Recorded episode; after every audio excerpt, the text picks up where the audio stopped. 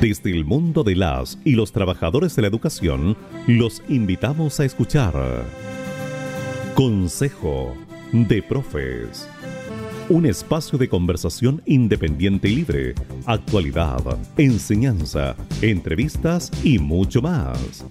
Consejo de Profes. Ya comienza. Bienvenidos.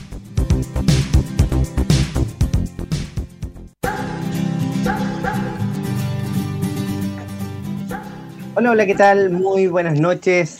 Damos comienzo a esta nueva jornada de Consejo de Profe.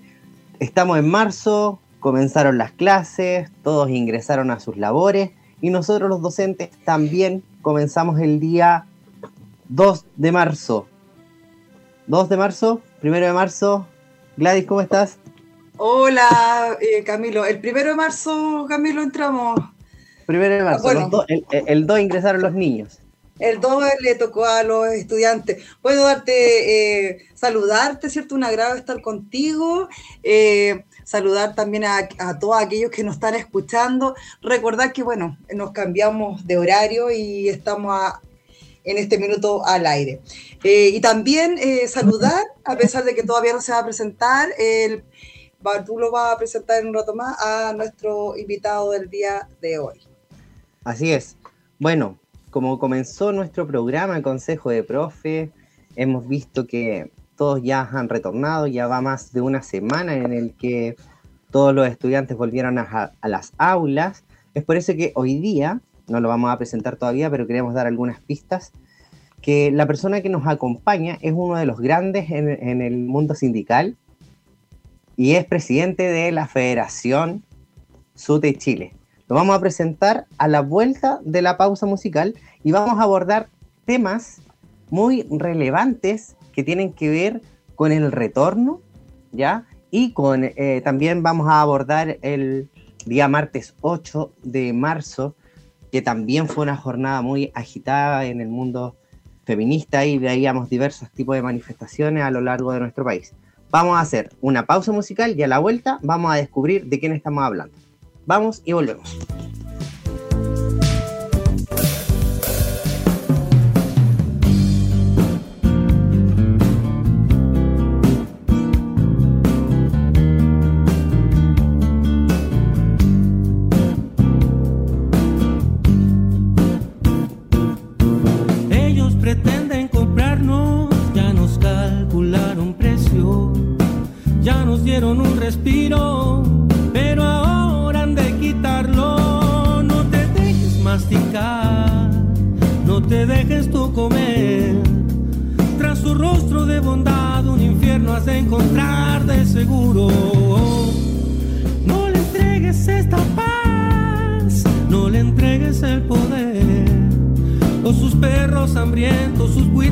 Cerdos vendrán a cogernos de nuevo los miedos, los torturadores, de a poco los golpes, la ley uniforme, la justicia ciega, la muerte, la bala, silencio, dolores y espantos. No, no le entregues el poder, no le entregues el poder. Tras su rostro de bondad, un infierno has de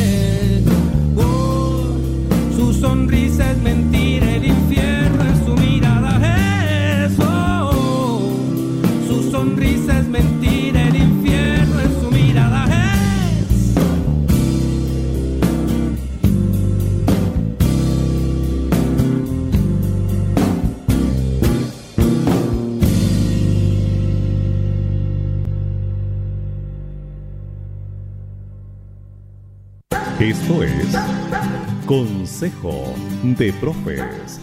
Siga con nosotros.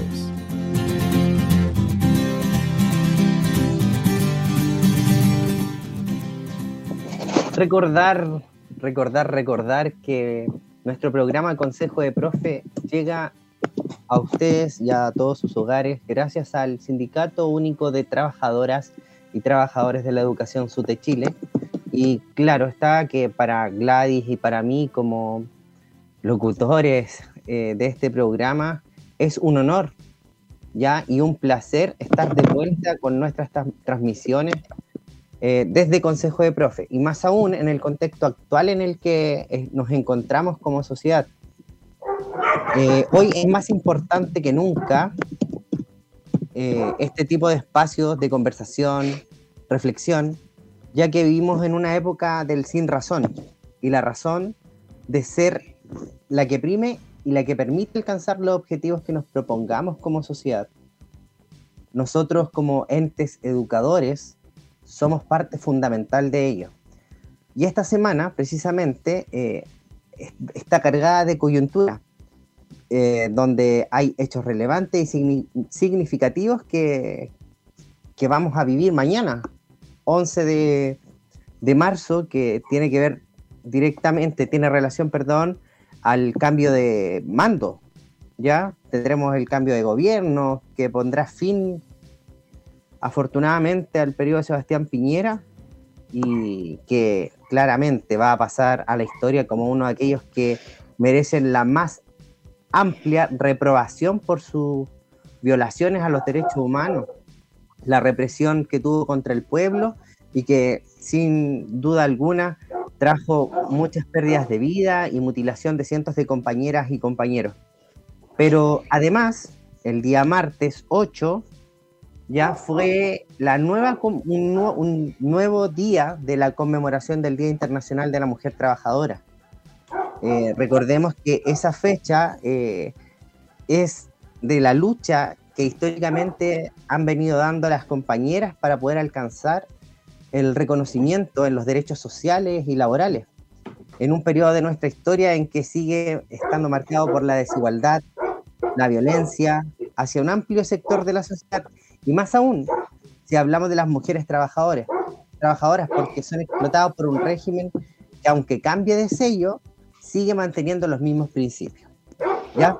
El programa de hoy va a estar abocado precisamente a estos tres grandes temas y para hablar de ello, como bien decía antes de irnos a la pausa musical, tenemos la presencia de uno de los grandes, un grande en el, mundo de la educación, y es nuestro compañero Luis Yáñez Saavedra, quien es presidente nacional del SUD de Chile, y nos acompaña el día de hoy para hablar precisamente de lo que mencionábamos. ¿Cómo estás, Luis? Hola, Camilo. Hola, Gladys. Eh, sí, eh, como siempre he dicho, resistiendo y resistiendo nuevamente. Un, gustazo escucharlos. Un placer para nosotros tenerte el día de hoy en, el programa, iniciando, ¿cierto?, el retorno a este, a este programa, ¿cierto?, que mantuvimos eh, durante todo finales de 2020, 2020 y todo el 2021. Bueno, pero para ir empezando esta conversación, eh, que tiene varios aspectos a revisar, como bien decía Camilo. Quisiéramos iniciar la reflexión sobre la situación general por la que están pasando las comunidades educativas de nuestro país, marcado por una crisis permanente, por el abandono del Estado y la falta de financiamiento también permanente. Pero ahora agregando en la vuelta, además, ¿cierto?, la presenciabilidad en todas las escuelas y con el consabido riesgo y la falta de condiciones adecuadas para el desarrollo de los procesos de enseñanza y aprendizaje, sobre todo en este contexto de pandemia y de hacinamiento escolar. En este contexto, bueno, hacerte la primera pregunta, Luis. Eh, ¿Cómo el Sindicato Único de Trabajadores de la Educación ve este retorno a clases en este contexto? Mira, eh, primeramente expresar algo, es decir, durante mi periodo de recuperación de salud, fui el auditor número uno o número dos, número tres, pero fiel auditor de ustedes. Eh, fue para mí muy aliciente escucharlos todos los sábados. Eh, pasé una situación muy difícil, pero escucharlos me daba fuerza justamente eh, para pasar esas, esas semanas que venían después. Eh, así que un abrazo para todos ustedes para, también para todas las personas que nos están escuchando en este minuto a lo largo del país.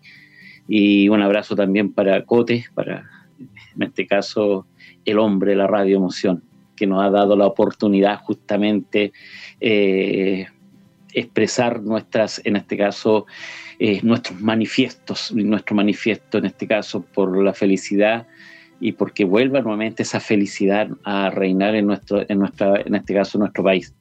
Eh, hay sentimiento encontrado el día primero de marzo. Hay sentimiento encontrado en el sentido de que se inicia un nuevo año escolar con la, con la primera parte, en este caso, que es la asistencia de, de, los, de la y los trabajadores ya a sus lugares de trabajo y nos encontramos justamente, y digo nos encontramos porque es una característica de nosotros a nivel de, nuestra organización sindical que nosotros eh, somos parte también, no somos una clase sindical burocrática que vive en una oficina, sino que toda nuestra función la hacemos en nuestros colegios. Y nos encontramos en ese primer día con colegios que de una u otra manera se ha evidenciado el abandono que han tenido los sostenedores eh, a nivel nacional justamente de lo que, lo que es eh, lo que es la educación de nuestras niñas y niños. Un abandono justamente total eh, y qué decir que lo que ocurrió el día martes el día miércoles que sea cuando ingresan los niños ocurre lo que dijo el SUTE en su minuto el problema no es la presenciabilidad el problema es el hacinamiento en las escuelas. El problema es de que los sostenedores solamente priman obtener mayores ganancias a través de la subvención por sobre, en este caso, de la salud de nuestras niñas, niños y de, los, de las y los trabajadores también. ¿Por qué? Porque vimos cómo las salas nuevamente, a pesar de del, en este caso de la pandemia, que aún se mantiene en este territorio, pero también, a pesar de que la norma dice otra cosa, no solamente en relación al aforo de la pandemia, nos encontramos con la realidad que, que quedó justamente en stand-by el día 16 de eh, marzo del año 2020. Es decir, salas con más de 40, con más de 40 y con 45 niñas y niños, en donde no se respeta justamente el, el 1,1 de metro cuadrado dentro de una sala, no se respeta los dos mm, metros entre el mm. primer banco y justamente el, pizarrón, no se respetan las condiciones de habitabilidad que se debieran tener en este caso las escuelas, porque entiendan también nuestros, nuestros padres y, apoderados. Las escuelas están hechas de igual manera que están hechas las, en este caso las cárceles en Chile. Las escuelas son unidades carcelarias, unidades carcelarias hacinadas, porque el respeto a la infancia no es tal. Por eso este inicio de año escolar fue lo mismo, lo mismo que se ha venido dando durante lo que ha significado justamente la implementación de lo que es la política de centralización funcional por la dictadura y que estos 30 años de pseudo democracia solamente eh, se preocupó de profundizar, es decir, profundizar la en este caso la desigualdad en los aprendizajes, en este caso la desigualdad en lo que son los principios de habitabilidad dentro de nuestras salas de clase. Me gustaría también eh, eh, preguntar cuál es el, mensaje que se quiere transmitir en este inicio de año escolar, porque también eso es eh, importante, dar una cierta eh, un cierto mensaje también para poder también eh, eh, tener cierto eh, un aguante con todo lo que se nos viene, porque también es bien incierta de alguna manera eh, saber cómo se va a dar, se van a dar las cosas. Eh, mañana ya tenemos este cambio de mando y no sé, me gustaría que tú nos pudieras decir qué, qué mensaje podríamos transmitir, ¿cierto?, al mundo de la educación. Mira, ha sido duro porque este, hoy dar un mensaje no podemos justamente descontextualizar lo que está ocurriendo hoy en la Convención Constituyente. No podemos eh, justamente contextualizar nuestro mensaje en relación el cómo se viene nuevamente esta estructura que nos ha eh, dominado casi eh, más de 40 años desde lo que fue el golpe de Estado en Chile. Y eso significa justamente de que este cambio, no olvidemos, muchos trabajadores y trabajadores votamos justamente en diciembre para justamente para parar el fascismo en Chile.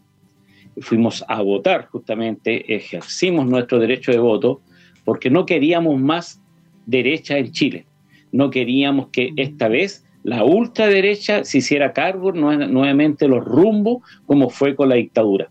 Y esperamos, y eso lo que nos queda claro, eso sí, y que lo que hemos dicho y lo dijimos el día del, al finalizar la votación, al establecerse que ese más de millón de chilenos que fuimos a votar eh, justamente para parar al fascismo eh, personificado en CAST, de que la lucha continúa. Hasta que no tengamos un sistema escolar que nos permita justamente que nuevamente en Chile la felicidad de las niñas y niños vuelva a comenzar en ellos. Es decir, nosotros vamos a seguir luchando, en este caso como organización sindical, y es por eso que en el tema de lo que fue la, discusión de la presenciabilidad, para nosotros el, el, elemento primordial hoy es justamente a terminar con el hacinamiento, a instalar el derecho de la educación por sobre la libertad de, de enseñanza que entiendan los apoderados que la libertad de enseñanza no significa justamente eh, para los sostenedores que ustedes puedan justamente colocar sus hijos en el colegio que ustedes quieran. Para los sostenedores la libertad de enseñanza está ligado al mercado. mientras exista libertad de enseñanza, los empleadores van a seguir recibiendo subvención del Estado para financiar sus propios negocios, por sobre, en este caso, del derecho a la educación. Y eso tiene que terminar. Es decir, aquí hay que potenciar la educación pública y nuestro mensaje justamente a seguir luchando para implementar el derecho a la educación y a potenciar la educación pública estatal, en donde el Estado se haga cargo justamente del rol de la educación. Entendamos que en Chile no es el Estado actual, no se hace cargo del derecho a la educación. El Estado actual le entrega a privados a otros, a un tercero, la administración de la educación. Y en Chile ellos se quedan con la frase de que en Chile debe haber derecho a la calidad de la educación.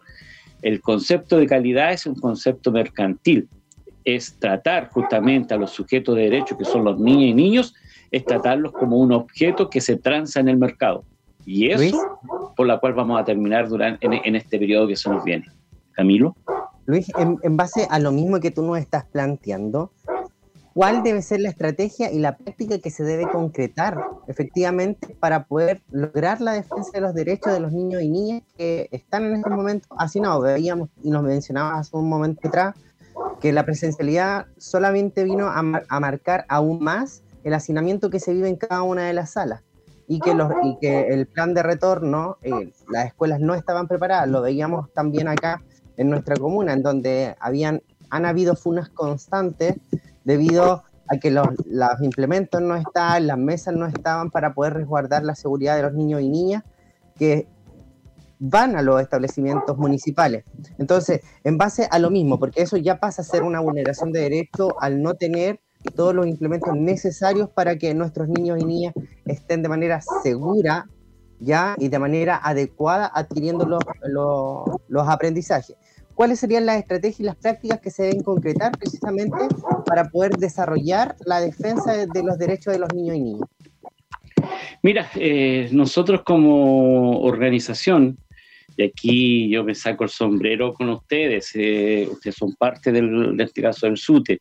Eh, yo fui un espectador durante el segundo semestre del año pasado y veía cómo mis compañeros eh, instalaron en conjunto con diversos, en este caso convencionales, y entre ellos el convencional del Distrito 14, Francisco Camaño, una moción, justamente un articulado del SUTE y ahí está la estrategia. La estrategia está justamente en que tenemos que establecer la, unidad más amplia de la comunidad escolar para poder volver a instalar lo que había antes del 73, el derecho a la educación. El derecho a la educación permite justamente una educación no de calidad, permite una educación digna, que permite en este caso a todos y a todos los niños a romper justamente este, el círculo de la pobreza porque les permite que ese derecho no solamente se quede en, en lo que significa la cobertura la prebásica o la cobertura la básica o la media, sino que permite que la educación se tenga un carácter permanente en el tiempo, en donde estos niños y niñas, cuando son jóvenes, puedan justamente acceder a la educación superior. Ustedes sabían que en la comuna de Wynn, eh, en, el, tomando en cuenta hasta los particulares subvencionados. Más del 5, es decir, es mucho decir que más del 5% de nuestros alumnos que egresan de cuarto medio prosiguen estudios superiores. Es decir, el 95, el 90% de los jóvenes de la comuna de Wynn y de los alrededores y a lo largo del país no prosiguen estudios superiores. Se les está negado el derecho a la educación superior. Y eso es derecho a la educación. Y eso es lo que nosotros debiéramos justamente instalar. Instalar que el derecho a la educación no es solamente para algunos niños, también para los niños con necesidades educativas especiales, también para los niños de educación en, eh, educativas especiales que son transitorios como también permanentes. Todos y todas los niños requieren que se les aplique justamente en forma cabal y amplia el derecho a la educación eliminando algunas trabas, como ha sido en Santiago la aplicación de la ley, en este caso de aula segura. Y por eso ayer, en estos días, hemos estado conversando con las compañeras, en este caso de eh, Madres sin Violencia, de empezar a eliminar justamente todo, toda eh, actitud de violencia hacia nuestros niños, ¿sí? la derogación total de aula segura y la derogación de cualquier manifestación que permita justamente eh, contrarrestar, en este caso, el derecho a la educación que tienen nuestros niños y el derecho a la felicidad. Luis, y, en base a lo mismo, estamos hablando precisamente de, los, de lo que debemos, eh, las estrategias y prácticas que se deben concretar para la defensa de, los derechos de nuestros niños y niñas. Pero, ¿cuáles son los retos que debemos enfrentar los, las trabajadoras y trabajadores de, la educación a nivel nacional? El, bueno, el reto más importante es justamente comenzar a crear la conciencia de lo que ha significado el actual modelo. Eh, hay muchas a veces familias y colegas nuestros que no entienden cómo actúa la libertad de enseñanza, cómo ha actuado justamente el rol del Estado, que no es el Estado no existe dentro de lo que es la administración, en este caso del derecho a la educación. Y esto también va a otros derechos, como el derecho a la previsión o el derecho, en este caso, a la salud, sino de que hay que primero crear una gran conciencia, hay que organizar al pueblo, hay que eh, salir nuevamente a las calles a exigir que la convención, en este caso constituyente, comience justamente a plasmar una nueva constitución en donde a partir de la unidad del pueblo, a partir de la conciencia del pueblo, se pueda justamente cambiar, en este caso, la ruta eh, de, todos los pueblos en relación a una nueva Carta Magna, carta que no solamente represente, en este caso, a un solo segmento, como ha sido hasta ahora, que solamente representa a los más poderosos, a ese 1% que hoy, de acuerdo a estudios, es decir, de acuerdo a investigaciones internacionales, se llevan el cincuenta y tanto por ciento, en este caso, de las riquezas de este país. Es decir, hoy necesitamos una constitución para las mayorías, para los asalariados, para los trabajadoras, trabajadores, para todos los que en, este caso permita y que salió a la calle el día 18 de octubre porque nos cansamos de los 30 años.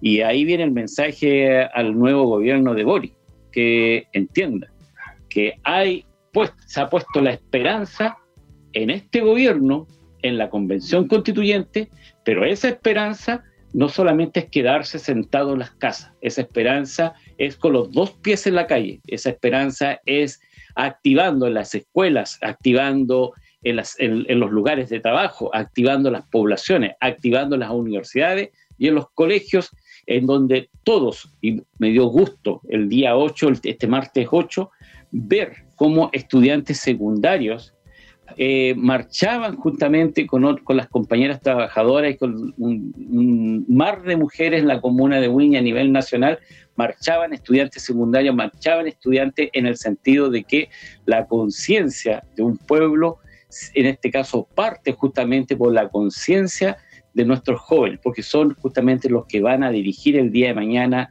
los destinos, en este caso, de este pueblo. Así es, y bueno, nosotros como docentes y trabajadores de la educación somos parte fundamental. Y es por eso que también queremos llegar, para hacer conciencia, estamos llegando a sus hogares y, e informar realmente lo que ocurre y cómo, cuál es la visión que nosotros tenemos en el mundo de la educación. Luis, llegó el momento exacto de hacer una pausa musical y a la vuelta vamos a retomar con un tema muy importante que tiene eh, que se va a llevar a cabo el día de mañana tú ya imaginas de qué se trata, mañana es 11 de marzo, así que ahí vamos a abordar precisamente eh, la gestión del gobierno saliente. Hacemos una pausa musical y ya volvemos.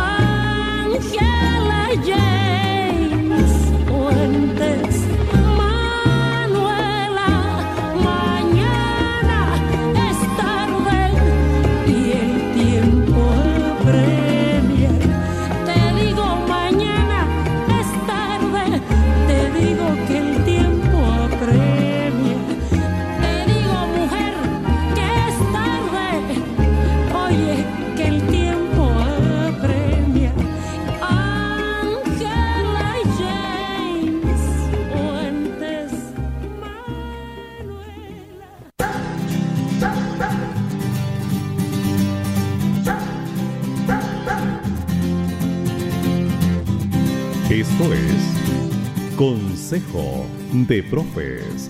Siga con nosotros. Estamos de vuelta. eh, nos encontramos a final de un periodo de gobierno, el gobierno de Sebastián Piñera.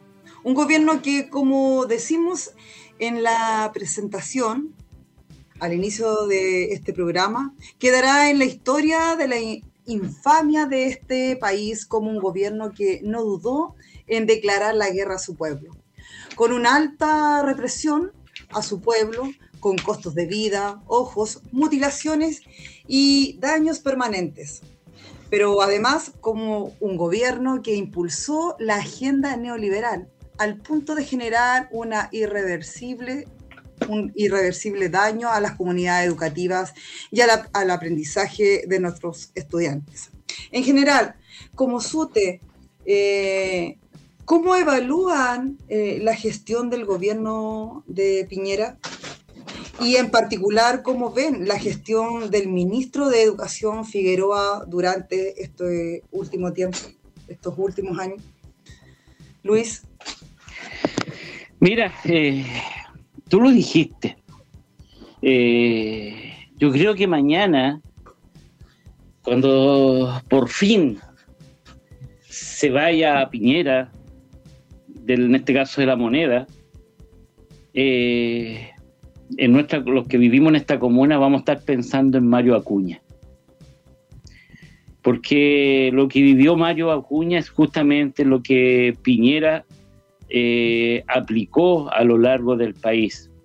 Hablar de Piñera es hablar justamente de la falta de justicia que hubo con Catrillanca, con Macarena Valdés, eh, con Gustavo Gatica, con Romario, con, centenares de chilenos que además fueron asesinados, sin contar justamente la gran cantidad de presos políticos que aún están en las cárceles presos políticos que solamente por el de, en este caso por rebelarse contra este sistema aún se siguen manteniendo en estas cárceles sin ser juzgados sin hacer eh, aplicar justamente en, en, este caso el derecho eh, a, a, en este caso a cada una y cada uno de ellos. Nosotros también tuvimos presos políticos niños muchos niños también fueron detenidos.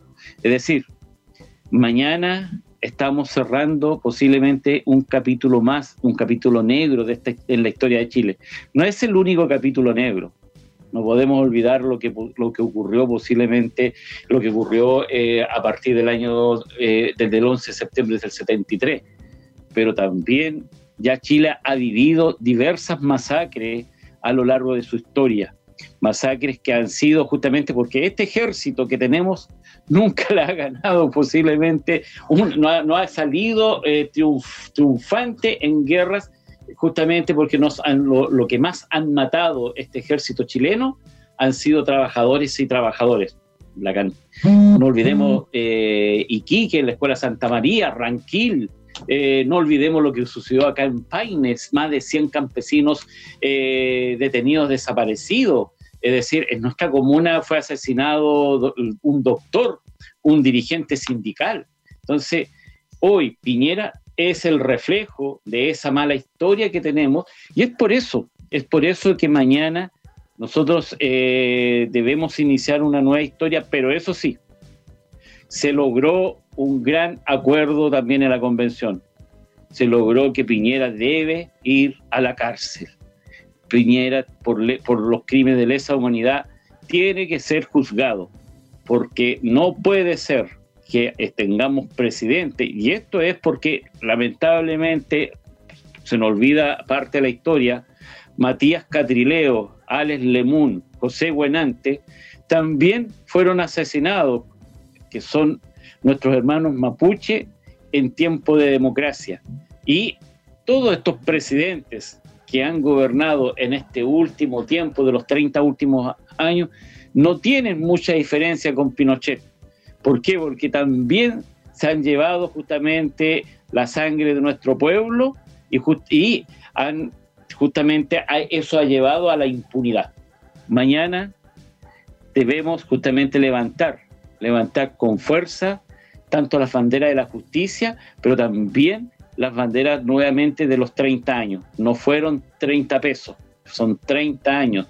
Y eso es lo que debemos nosotros comenzar nuevamente a seguir luchando, a mantener la lucha, porque en Chile debe cambiar. Este Chile debe cambiarlo todo, todo, totalmente todo. Debe desaparecer el cuerpo de carabineros, se debe refundar la policía en Chile, se debe buscar la justicia en los grados, en los altos mandos de lo, tanto de carabineros, del ejército, de la aviación, de todo lo que ha significado investigaciones de Chile, lo que ha significado la gran corrupción que ha habido en el sentido de lo que ha significado justamente cómo grandes sumas de dinero se han perdido. Es decir, eh, es un nuevo periodo de la historia que iniciamos mañana, un, un, nuevo periodo que debemos justamente, sin olvidar lo que sucedió, sin olvidar que hay que exigir justicia, pero tal como se lo hemos expresado como organización, la lucha continúa, compañeras y compañeros y compañeras. La lucha se mantiene y nos mantenemos justamente activos dentro de esta, justamente esta lucha hasta que no cambie todo. Luis, eh, muy bien tú lo decías recién, que precisamente mañana es 11 de marzo y se lleva a cabo el cambio de mando, en donde Gabriel Boric asume la presidencia. Ya y este gobierno se ha definido como progresista y que propone grandes cambios y transformaciones eh, a nivel país, tanto en lo político y lo social. Eh, sin embargo, mantiene ya eh, la esencia del capitalismo dominante. Este gobierno eh, asume luego de una elección que fue, a pesar de los resultados, bastante estrecha, enfrentando a un candidato filofascista que prometía la conservación de los elementos esenciales del modelo neoliberal, y, pero con un viraje hacia la profundización del neoliberalismo. Sin embargo, desde la elección de de, este, de, este, de esta estrecha pelea que hubo voto a voto ahí en, un amplio sector y que ha desarrollado, desarrolló precisamente en todo el pueblo chileno la esperanza, ¿ya? Esperanzas de cambio eh, que realmente eh, apunta precisamente las promesas que, que tiene Gabriel Boric a responder a las necesidades urgentes que el pueblo ha presentado. Y, en base a este contexto te, llevo a lo siguiente, y más allá del sector de educación, de lo que vamos a hablar más adelante, ¿ves, eh, al igual que algunos sectores del pueblo, la posibilidad de cambio eh, durante, este gobierno, durante el gobierno de Boris? ¿Y cuál es la opinión general que tiene sobre las propuestas realizadas? Recordar que él ah, estaba en, en momento de campaña, estaba a favor del quinto retiro, ya, y un sinfín de cosas que poco a poco se han ido invirtiendo y eso ya no corre. Por eso las preguntas. Eh, a ver, debemos partir tal como tú lo expresaste, Camilo. Eh, yo creo que muchos fuimos a votar más que, no, no tanto por el programa, fuimos a votar justamente para parar, en este caso, el avance del fascismo en Chile. Y, pero eso sí, eh, no quita justamente la intencionalidad que partió el 18 de octubre en Chile, de que al señor Gabriel Boris, como nuevo presidente de Chile, eh, va a tener que cumplir parte de esa esperanza del pueblo trabajador. ¿Por qué? Porque el pueblo está esperanzado. Es decir, se va a venir a discutir nuevamente el quinto retiro, se tiene que discutir el fin de las AFP, se tiene que discutir el fin de la educación particular subvencionada en el sentido de por fortalecer la educación, en este caso eh, pública estatal. Se tiene que discutir el fin de las ISAPRE y tener derecho al cabal a la salud.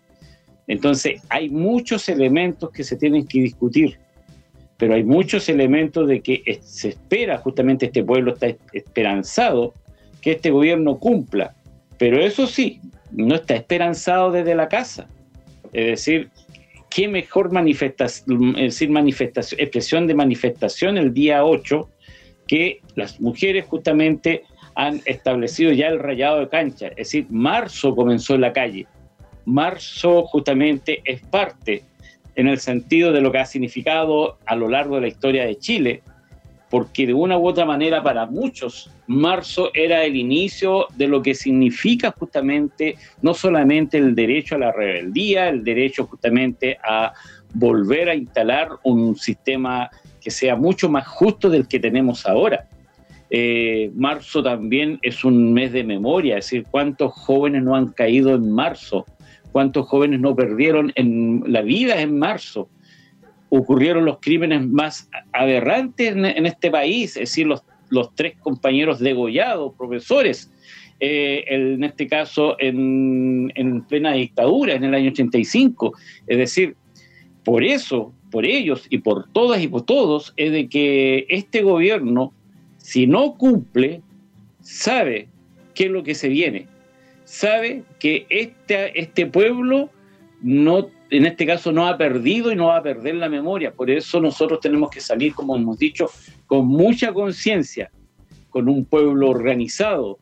Tenemos que justamente instalar, no lo va a instalar el gobierno, va a ser el pueblo que va a tener que instalar el día de mañana el derecho a la vivienda digna, el derecho a la educación pública estatal, el derecho a la salud, es el pueblo que lo va a tener que instalar. Y es este gobierno que va a tener que acceder, sea como sea, va a tener que acceder justamente a cumplir lo que ellos prometieron. Porque si no, van a ser parte nuevamente de, 30, de estos 30 años. Van a ser parte y cómplice como lo han sido.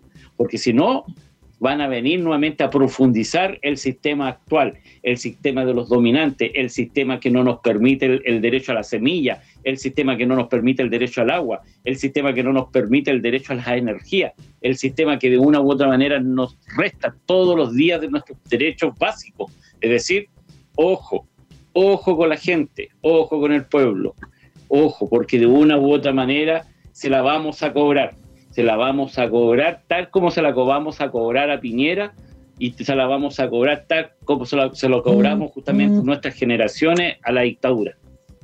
Eh, justamente eh, Gabriel Boric, eh, para su designación, ¿cierto?, del, del Ministerio de Educación, nomina a un profesor, Marco Antonio Ávila, para el cargo de ministro ¿cierto? Eh, el que tendrá que resolver muchos eh, problemas.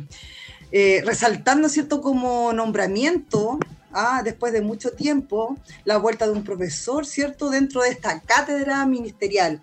Luego de una seguidilla de ministros en educación con títulos como ingenieros comerciales y abogados, como es el caso, ¿cierto?, del actual ministro de Educación. Este nuevo ministro deberá enfrentarse a múltiples problemas heredados, ¿cierto? Y también los nuevos que vienen. Entre los eh, nombramientos, el retorno, ¿cierto? A las clases eh, eh, presenciales, a la instalación de los servicios locales de educación. si nos proyectamos hacia el futuro inmediato del gobierno de Gabriel Boric y sus prácticas, ¿cómo pondera, ¿cierto?, la nominación de un profesor en este ministerio. ¿Será eh, una constitución de las políticas a una ruptura con la, los las anteriores prácticas? Luis, esas preguntas, si puedes ahí ayudar un poquito. y destacar, y antes que, que, Luis haga la, la intervención, eh, destacar que eh, Marco Antonio Ávila es un profe, pero es un profe de particular, no es un profe municipal. Algo, algo importante de hacer notar. Entonces, eh, ¿irá a cambiar realmente la educación en nuestro país con la nueva designación de este ministro? Eh, bueno, Luis, disculpa. Por eso es importante saber la respuesta que nos, va a dar nos dará Luis. Luis. A ver, no olvidemos que sí puede ser importante que sea un profesor, pero a nosotros nos hubiese gustado que fuese un profesor, en este caso, que venga de un servicio local, venga en este caso de un municipio, eh, y no un profesor que venga de una fundación, en este caso privada, que ha lucrado con la subvención de los, en este caso, eh, de las niñas y niños. Nosotros eh, tenemos nuestras dudas. Nos vamos a, vamos a tratar de reunirnos con el ministro, no solamente en nosotros, sino como coordinadora por, el derecho a la educación. Nos vamos a, justamente a, sentar porque vamos a rayar cancha. Queremos saber cuál, eh, cuál es su intencionalidad, por qué quiere mantener los servicios locales, por qué, por qué quiere mantener esta presenciabilidad sin resolver el tema del hacinamiento. ¿Qué pasó con Junaep? ¿Por qué no quieren tocar el tema, de en este caso, de lo que significa el problema hoy de Junaep, en donde de una u otra manera se está vulnerando, en este caso, la alimentación de los niños y quienes se llevaron la concesión son justamente los compadres del actual eh, de, Piñera. Es decir, oh, si el ministro no quiere asumir justamente políticas que son, han sido heredadas, es de hecho de que lo que único que vamos a tener es un ministro profesor que solamente va a venir a aplicar lo que ya está aplicado y va a venir a profundizar lo que está profundizado. Es decir, entendamos una situación. Hoy como organización, hoy como padres apoderados, hoy como estudiantes, debemos tener la conciencia justamente de que este ministro nos debe recibir a todos, nos debe escuchar a todos no solamente puede escuchar a los, en este caso, a los mm, eh, mm. dirigentes de su partido, tiene que escuchar también a los dirigentes de las y los trabajadores, tiene que escuchar a las y los dirigentes de los padres apoderados, tiene que escuchar a los dirigentes estudiantiles, no solamente de un sector. Y para eso tiene que empezar a construir con nosotros. Nosotros no queremos más servicios locales, nosotros queremos que la educación vuelva a mano del Ministerio de Educación. Nosotros no queremos más aulas seguras, se debe drogar. Nosotros no queremos, en este caso, más hacinamiento. Se debe empezar a construir más colegios a lo largo del país, que la subvención que se llevan los privados permita justamente volver a instalar más colegios que donde lleguemos a la conclusión, como si nos creemos país desarrollado, lleguemos a tener a lo menos entre 20 y 25 alumnos por aula, en donde se pueda plasmar realmente el derecho a la educación. Este, eh, este gobierno que viene en la convención ha justamente de que están por el derecho a la educación, pero que no quieren terminar con la libertad de enseñanza, le tienen miedo al empresariado le tienen miedo justamente a este 1% poderoso. Nosotros los y los trabajadores tenemos que entender que con esta conciencia va a llegar algún día que vamos a asumir justamente esta, esta concepción, esta vocación de poder, de que ya, en este caso, esta, esta casta política no puede dirigir, en este caso, eh, este país. Va a llegar un minuto que vamos a tener que pensar de que debemos ser las y los trabajadores los que debiéramos ya dirigir, en este caso, eh, este país. Debiéramos ser, en este caso, vamos a tener que pensar algún día que debemos ser gobierno las y los trabajadores porque no podemos ya seguir confiando justamente en las clases dominantes, ni menos en los pseudos demócratas, ni menos en los pseudos que se dicen justamente eh, que son defensores de los derechos humanos, defensores de los derechos sociales. Los derechos que nosotros vamos a instalar va a ser justamente con la fuerza de todo un pueblo, así como tuvimos la capacidad con la fuerza de todo un pueblo de echar y terminar con la dictadura, hoy vamos a tener que tener la fuerza de ese pueblo justamente para terminar con la constitución del 80 y para plasmar lo que nosotros esperamos que debiera regir en Chile, un verdadero Estado de los trabajadores, una verdadera asamblea, un respeto a los pueblos originarios, un respeto a todas nuestras compañeras mujeres un respeto a la infancia. Justamente Luis, ahí eh, es importante quedarnos. Eh, ayer fue, o sea, el martes recién pasado fue, eh, fue el Día Internacional de la Mujer Trabajadora. En el mundo de los trabajadores de la educación, sabemos que la mayoría son mujeres trabajadoras, marcado, marcando un sello y características del trabajo Mira, eh, yo creo que nosotros tenemos, Gladys, hemos tenido un sello. Yo, el día 14 de octubre, eh, me queda muy marcado las palabras de Alejandra Flores, dirigente de Sute Conchalí. Eh, nosotros hay algo hermoso que tenemos como organización, que uno puede tener un cargo en esta organización, pero esta organización es de todas y todos. Esta organización nos permite justamente pensar en, a través de un manifiesto colectivo. Nosotros en el mes de marzo vamos a lanzar el libro que se llama justamente Las 47 tesis, que es la propuesta del SUTE. Y ahí está nuestro sello, ahí está nuestra propuesta. Ahí una propuesta trabajada justamente en una coordinadora. Esta es la propuesta que, en la cual hemos eh, todos participado.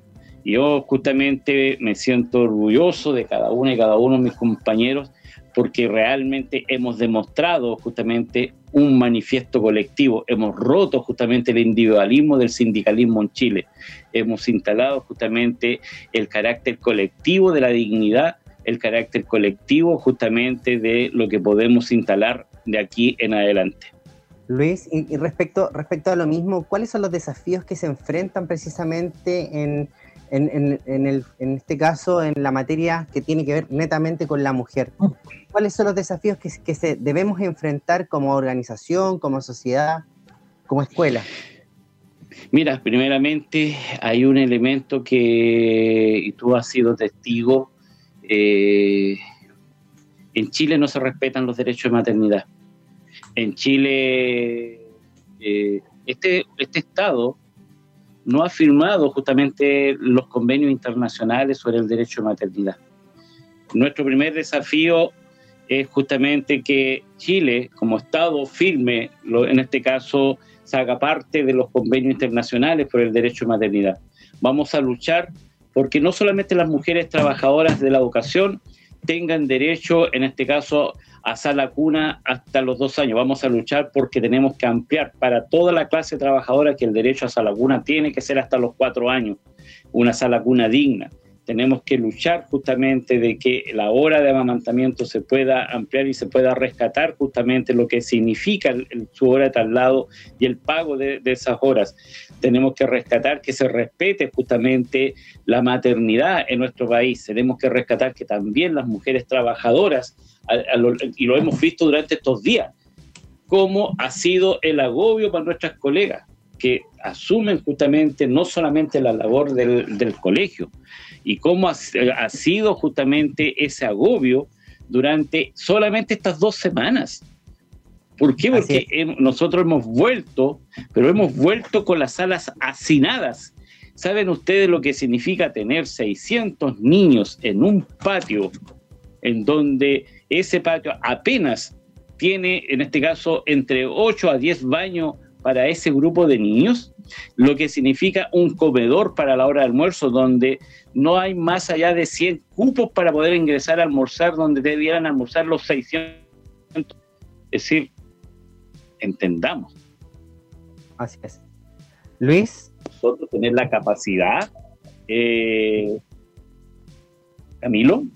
Luis, sí, mira, lo que pasa es que estamos muy cortos de tiempo, nos van quedando muy poquitos minutos hemos visto los diversos problemas que, hemos tenido precisamente al enfrentar este retorno de manera presencial, en donde el hacinamiento y, la, no preparación de los establecimientos educacionales para la recepción de los estudiantes y de los docentes y paradocentes que, que se desempeñan en cada uno de ellos ha sido muy eh, mala, ¿ya?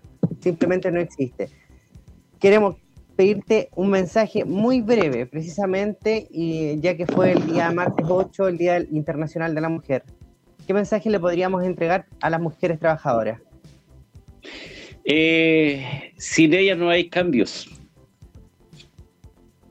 Sin las mujeres no hay revolución. Son el motor de toda revolución. Bueno, decían por ahí todo, todo cambio importante parte por una mujer. ¿Ya? Eh, queremos agradecer, Luis, la presencia, el tiempo, la disposición precisamente para abordar los temas que nosotros hemos planteado. Quedaron temas en el tintero que, que tienen que ver netamente con la coyuntura que estamos viviendo como país, como sociedad.